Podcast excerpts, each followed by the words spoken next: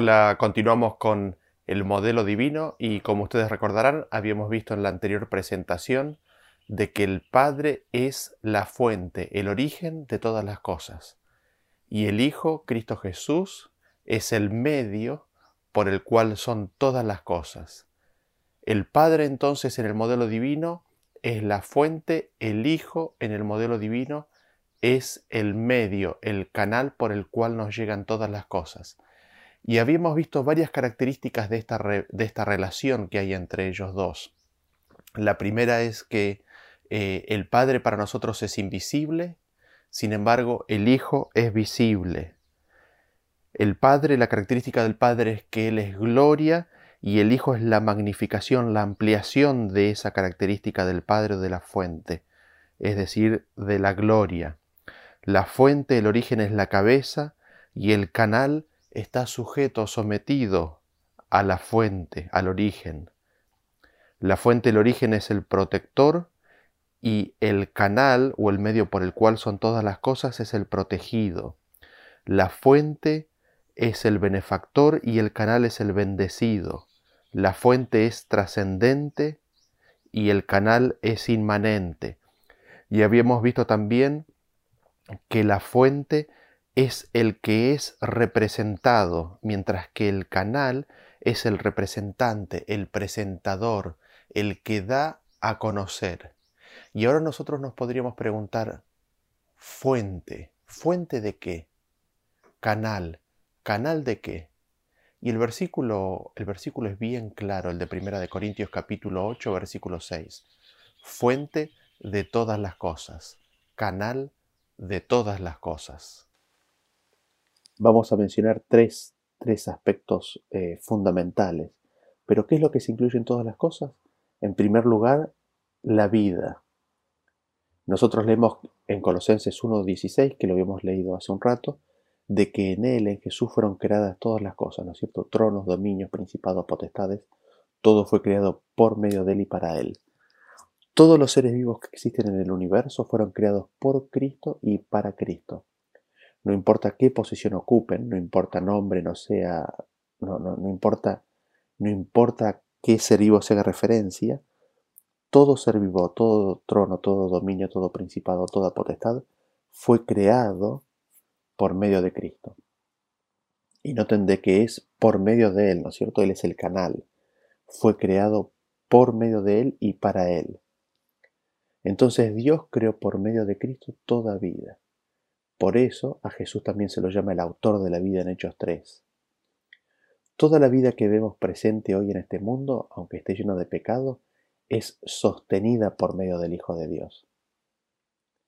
En Hechos 17:24 nos dice que el Dios que hizo el mundo y todas las cosas que en él hay, siendo Señor del cielo y de la tierra, no habita en templos hechos por manos humanas, ni es honrado por manos de hombres como si necesitase de algo, pues Él es quien da a todos vida y aliento y todas las cosas. El Padre, ¿no es cierto?, es el que da a todos vida y aliento. ¿Y cómo es que el Padre hace esto? ¿Cómo es que el Padre da vida y aliento? Véanlo en los siguientes versículos, Colosenses 1.17, hablando de Jesús, dice, y Él es antes de todas las cosas, y todas las cosas en Él subsisten, es decir, es en Cristo que todas las cosas subsisten, tienen su vida. Y en Hebreos 1.3 nos dice que Jesús es el resplandor de su gloria, es decir, el resplandor de la gloria del Padre, es la imagen misma de su sustancia, es decir, la imagen misma de la sustancia del Padre, y sustenta todas las cosas con la palabra de su poder, es decir, con la palabra del poder del Padre. Entonces vemos que el Hijo sustenta todas las cosas con la palabra del poder del Padre. Es Jesús quien sustenta, subsiste, da a todos vida y aliento. Vemos entonces que lo primero que recibimos es, es la vida, ¿no es cierto? La fuente es el Padre, pero la recibimos por medio de Cristo y es por medio de Cristo que nuestra vida está siendo sustentada. Y este mundo está en este momento en una encrucijada de si reconoce o no a la fuente de vida y al canal de vida. En el interín, a cada ser vivo les da la vida para que pueda hacer una decisión inteligente. por la vida, ¿no es cierto? Sin embargo, aquellos que eligen desconectarse de la fuente y el canal de la vida, en última instancia quedarán desconectados de la fuente de la vida. Ahora, para recibir la vida, tenemos que alinearnos y ubicarnos en el canal de la vida. Tenemos que alinearnos y saltar dentro de las corrientes de bendición de agua de vida. Vean ustedes cómo lo dice Apocalipsis capítulo 22, el versículo 1. Dice, después me mostró un río limpio de agua de vida, resplandeciente como cristal, que salía del trono de Dios y del Cordero. ¿Qué salía del trono de Dios y del Cordero? Un río de agua. ¿De agua de qué? De agua de vida. La creación entera depende del Padre y del Hijo para la vida. Y de hecho el versículo nos dice claramente esto. En 1 de Juan 5:11 nos dice, y este es el testimonio, que Dios nos ha dado vida eterna. Aquí está la fuente, ¿no es cierto? Dios nos ha dado vida eterna. Y esta vida está en su Hijo. Ahí está el canal. El que tiene al Hijo, tiene la vida. El que no tiene al Hijo de Dios, no tiene la vida. Este es el testimonio. Dios nos ha dado la vida eterna. ¿Y cómo nos ha dado la vida eterna? ¿En dónde está la vida eterna? Está en su Hijo. El que tiene al Hijo tiene la vida. El que no tiene al Hijo de Dios no tiene la vida. Ahí tenemos fuente canal. El Padre, Dios, es la fuente de vida eterna y nos la da en Jesús. Esa vida está en Jesús, está en su Hijo, en el canal. Si tenemos el canal, tenemos la vida. Si no tenemos el canal, no tenemos la vida. Entonces vemos que se desarrolla este esquema, ¿no es cierto? El Padre es la fuente, el Hijo es el canal, y de ellos surge una corriente de bendición, surge una corriente eh, de todas las cosas. Y la primera que hemos visto es la vida. Los seres vivos reciben la vida, nosotros como hijos de Dios recibimos la vida del Padre por medio del Hijo. Esa vida es parte de la corriente de bendición. Y esa es la primera de las bendiciones que se recibe, la primera grandísima bendición. La vida, la existencia y la conciencia de existencia. ¿Y qué otra cosa incluye todas las cosas? El universo, todo lo creado, ¿no es cierto? Recién leímos los versículos de que el universo, todas las cosas fueron creadas por Dios por medio de Jesucristo. Entonces tenemos este esquema de que el Padre es la fuente, el Hijo es el canal y la corriente de bendición son todas las cosas, es, es el universo. ¿Y qué otra cosa incluye todas las cosas? Para eso vamos a leer eh, Primera de Juan, el capítulo 4, el versículo 8. Dice, el que no ama no ha conocido a Dios porque Dios es amor. En, estos, en esto se mostró el amor de Dios para con nosotros, en que Dios envió a su Hijo unigénito al mundo. Y leemos Juan 3:16 que dice, porque de tal manera amó Dios al mundo, que ha dado a su Hijo unigénito para que todo aquel que en él cree no se pierda, mas tenga vida eterna. Vemos que en esa corriente de bendición también recibimos el amor de Dios. Dios es amor. En su naturaleza Él es amor y no es algo diferente o opuesto a esto. Y porque es amor, ese amor se manifiesta. ¿Y cómo se manifiesta? Se manifiesta a través del canal, se manifiesta en que envió al canal, envió a su Hijo unigénito al mundo. Vemos así que el amor se genera en el corazón, en los pensamientos del Padre y es expresado por medio del canal de su Hijo unigénito. El Hijo es la expresión del amor del Padre. ¿Sí? Esa corriente de amor la podemos detallar o diagramar o manifestar de la siguiente manera. El Padre es la fuente, ¿no es cierto? El canal es el Hijo, es el enviar a su Hijo, es el darnos palabras, es el darnos la gloria, es la manifestación del nombre, del carácter, es el hacer bienes, es, es un abrazo, son, son los regalos, ese es el canal. ¿Y qué es lo que hay en esa corriente de bendición que se recibe? El amor ágape del Padre. Veámoslo esto en, en, en un par de versículos. ¿Cómo es que se manifestó ese pensamiento de amor del Padre para con nosotros en su Hijo? En que Jesús dijo en Juan 17, 4, Yo te he glorificado en la tierra, he manifestado tu nombre, las palabras que me diste les he dado.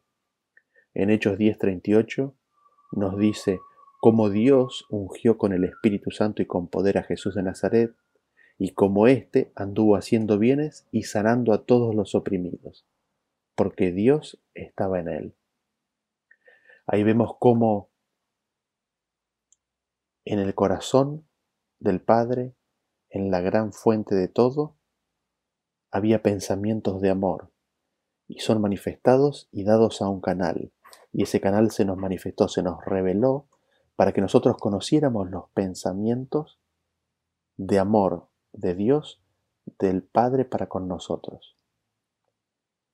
Y el Hijo, el canal glorificó al Padre, manifestó su nombre a los hombres, manifestó las palabras, anduvo haciendo bienes, estuvo sanando. ¿Para qué? Para que nosotros recibiéramos esa corriente de bendición, para que nosotros recibiéramos el ágape del Padre, para que nosotros conociéramos los pensamientos, para que nosotros conociéramos el corazón del Padre. Y acá vemos algo, algo interesante que se desprende de todo esto. Los pensamientos que no son manifestados no son conocidos. Los pensamientos que no tienen un canal no son revelados. Aquellos pensamientos de amor, por ejemplo, que no encuentran su canal, nunca pueden ser recibidos ni conocidos. Este es el orden de la creación del universo.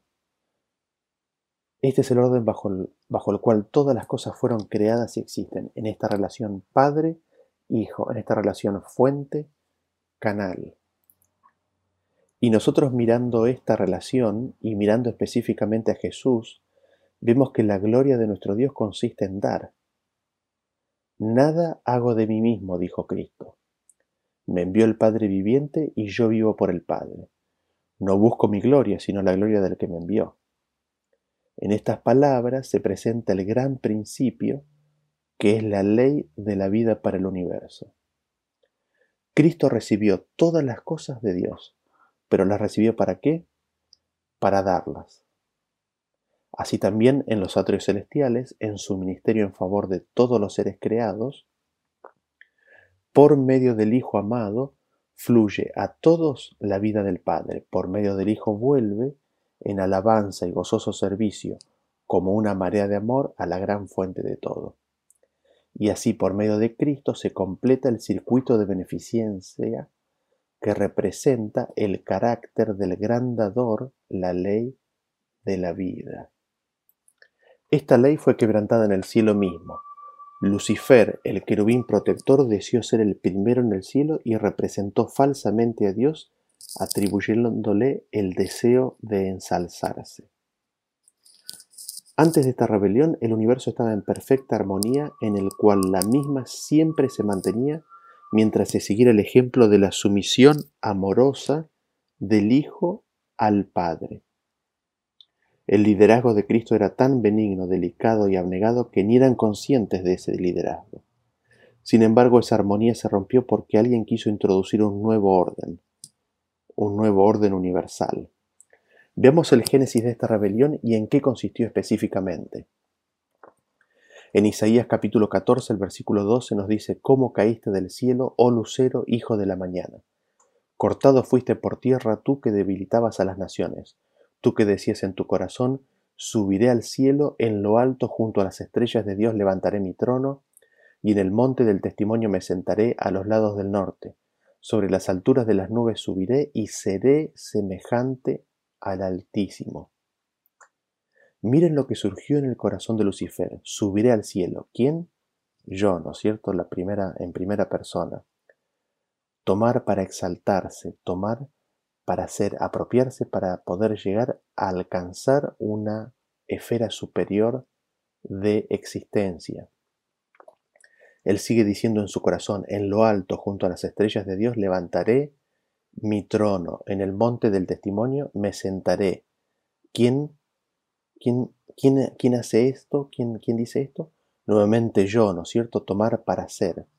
Este es el engaño de la serpiente que, que le hizo a Eva, ¿no es cierto?, y a Adán, tomar para ser, para alcanzar valor.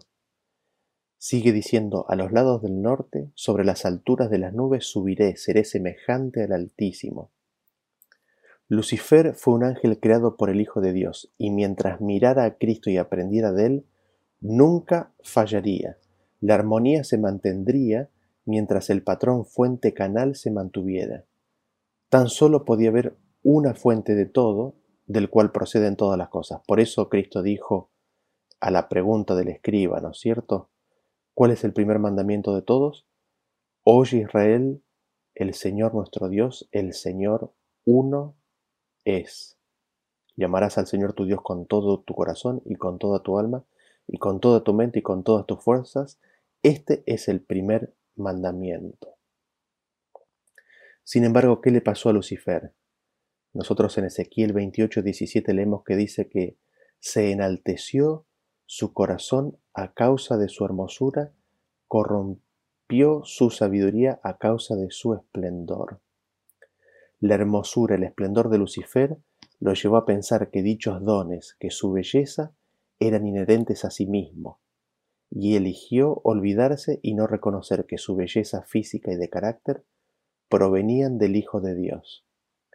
En la plenitud del amor ágape del Padre y el Hijo, cuando ambos crearon a Lucifer, le dieron la generosidad de su carácter y un regalo aún más importante que todos los otros, el libre albedrío, lo constituyeron en un agente moral libre, un ser con la libertad absoluta de elegir su destino. Lucifer cuando fue creado fue creado un ser increíble, era el lucero de la mañana, era el sello de la perfección, lleno de sabiduría y belleza. Sin embargo, los pensamientos de exaltación propia, el querer apropiarse de la posición de Dios, ignorando el Hijo de Dios, están descritos en la Biblia de la siguiente manera en Ezequiel 28:15. Dice, Perfecto eras en todos tus caminos desde el día en que fuiste creado hasta que se halló en ti maldad. Lucifer dijo, seré semejante al Altísimo. Se quiso erigir en su propio Dios. Afirmó que los ángeles eran lo suficientemente buenos y sabios en sí mismos como para no necesitar la ley de Dios, ni el ejemplo de Jesús sino que cada uno de ellos era sabio en sí mismo, que en ellos o que en él en forma inherente y propia estaba el bien, que él en derecho propio era igual a Dios. Y se inició así un proceso de liberación, entre comillas, de los ángeles. Los ángeles decían que no necesitaban la ley de Dios, ellos podían ser como Dios. La ley de Dios era perfectible y se debía dar libertad a los ángeles para modificarla. Fíjense que Lucifer no trató de hacer desaparecer al Padre, sino en presentarse como una contraparte, como un coigual que él inherentemente tenía en sí mismo. Al que sí quería hacer desaparecer del escenario era el Hijo de Dios, porque no quería más contemplar a la gran fuente de todo, es decir, al Padre, a través del ejemplo del Hijo, quien se gozaba y deleitaba en hacer la voluntad de su Padre. Y es allí donde comienza el odio acérrimo contra el Hijo de Dios. Allí comienza la batalla que aún continúa contra la persona del Hijo de Dios, porque la vida abnegada misma de Cristo era un reproche constante contra sus aspiraciones y acusaciones contra el reino de Dios. Y allí mismo en ese contexto propuso una revolución que consistía en tirar completamente para abajo el modelo fuente-canal, a un modelo igualitario en donde todos podrían identificarse a sí mismos como la fuente. Así es como Lucifer presentó su sistema de gobierno. Fuente, fuente. Esta fórmula de fuente, con otra fuente como coigual, coexistente, hace desaparecer al canal, hace desaparecer a la relación fuente-canal y consecuentemente hace desaparecer a la relación padre-hijo. Esta fórmula hace desaparecer a Cristo. La presencia de dos fuentes absolutas iba a llevar a una tensión natural entre estas dos fuentes que requerirían una síntesis o un balance para recomponer y ganar nuevamente la unidad. Y ese era específicamente el reclamo de Lucifer en la gran controversia. La colisión de dos fuentes resulta en la unificación o en la síntesis de las dos fuentes en una unión mística. Las identidades individuales son sacrificadas con la finalidad del bien común en el restablecimiento de la armonía. Esta nueva fórmula de fuente-fuente destruye y hace desaparecer la relación y el modelo fuente-canal. Así, de esta manera, para mantener el orden y la armonía en el universo, habría continuo conflicto y resolución a medida que cada individuo encuentra su propia identidad en siendo fuente. Eso es lo que Lucifer llama la iluminación, a la que invitaba primero a cada ángel y después a cada ser humano.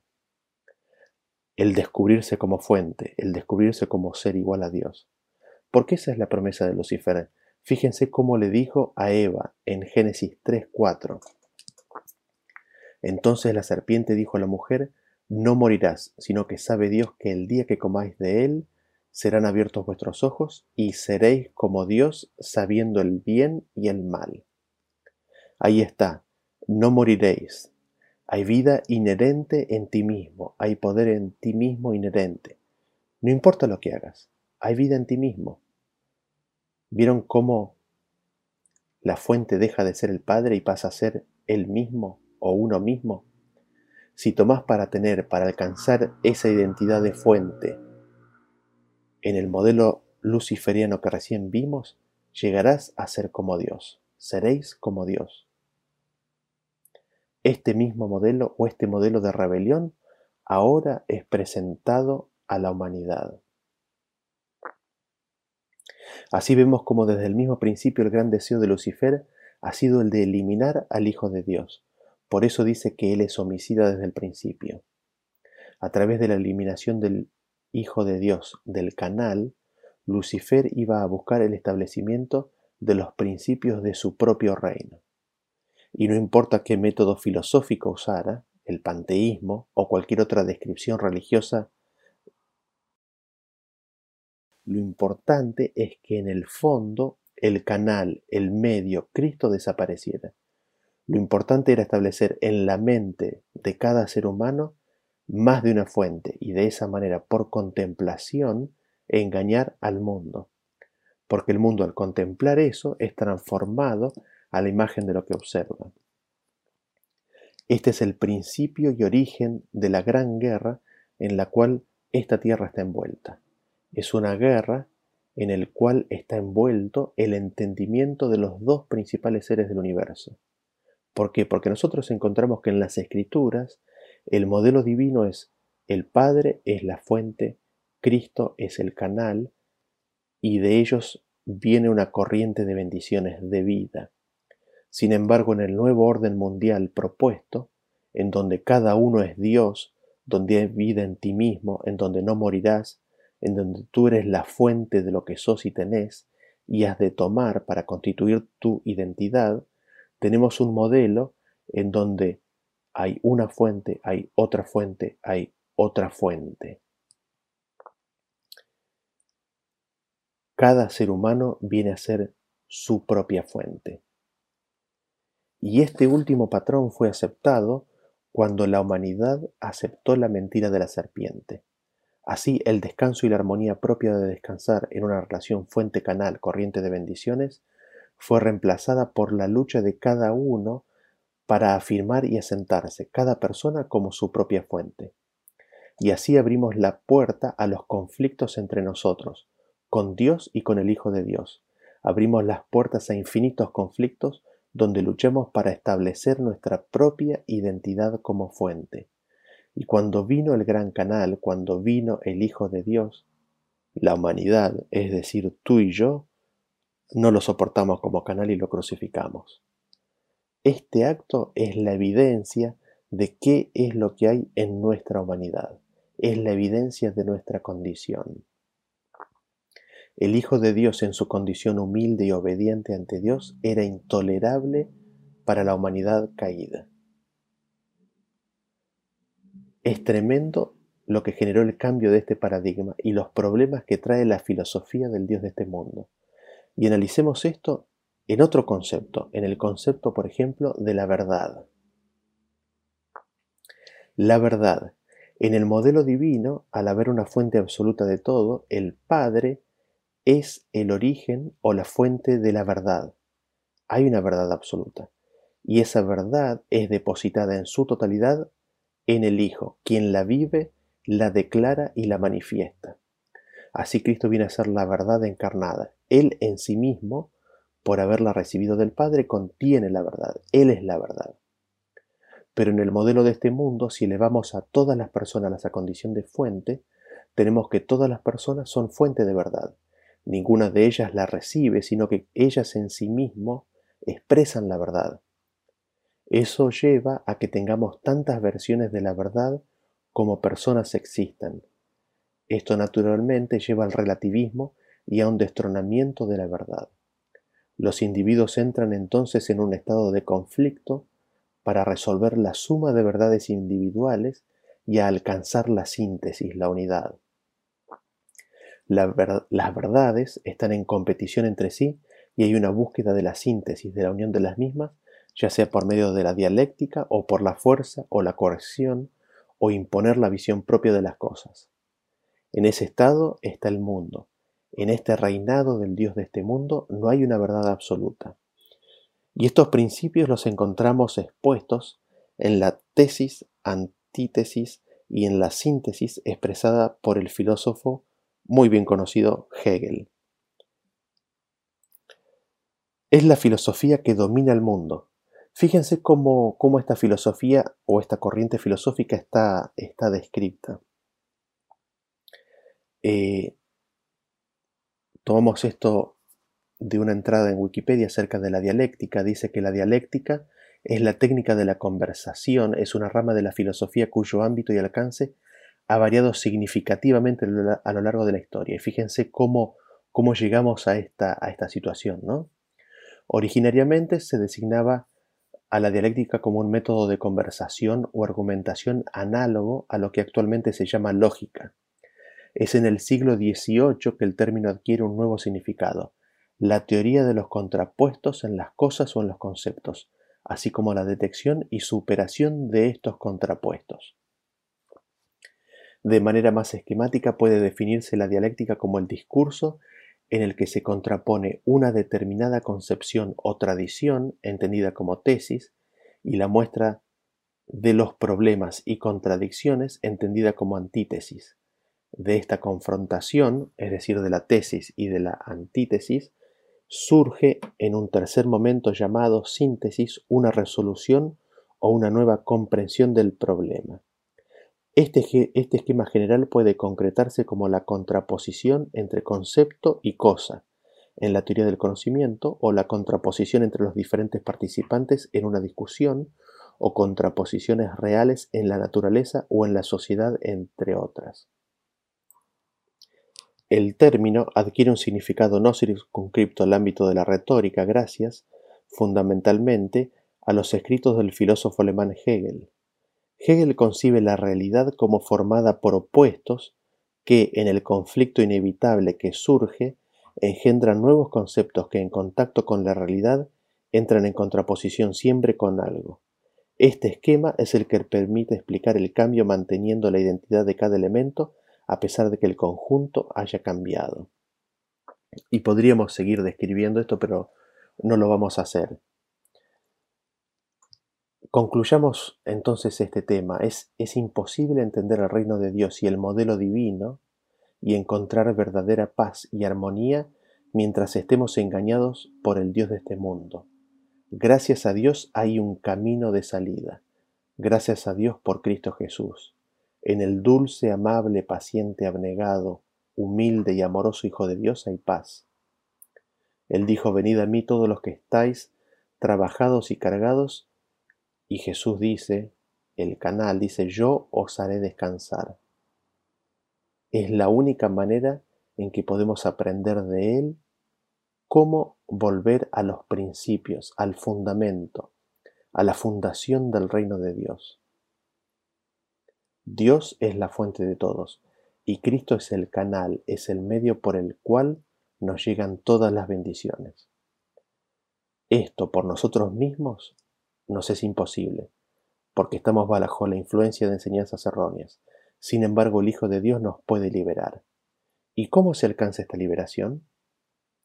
En Filipenses 2.5 dice, Haya pues en vosotros este mismo sentir que también hubo en Cristo Jesús, el cual siendo en forma de Dios, no estimó el ser igual a Dios como cosa que aferrarse, sino que se despojó a sí mismo, tomando forma de siervo hecho semejante a los hombres, y estando a la condición de hombre se humilló a sí mismo, haciéndose obediente hasta la muerte y muerte de cruz.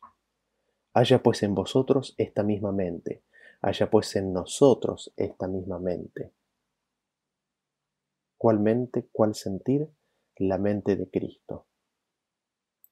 Aprendamos de Cristo, aprendamos del canal. Así como Naamán solo obtuvo bendición en un río y fue sanado, así también nosotros podemos obtener bendición y ser sanados del pecado si entramos en las corrientes de agua viva, si nos alineamos a la fuente y al canal, si aprendemos de Cristo Jesús. Este es mi deseo para cada uno de nosotros.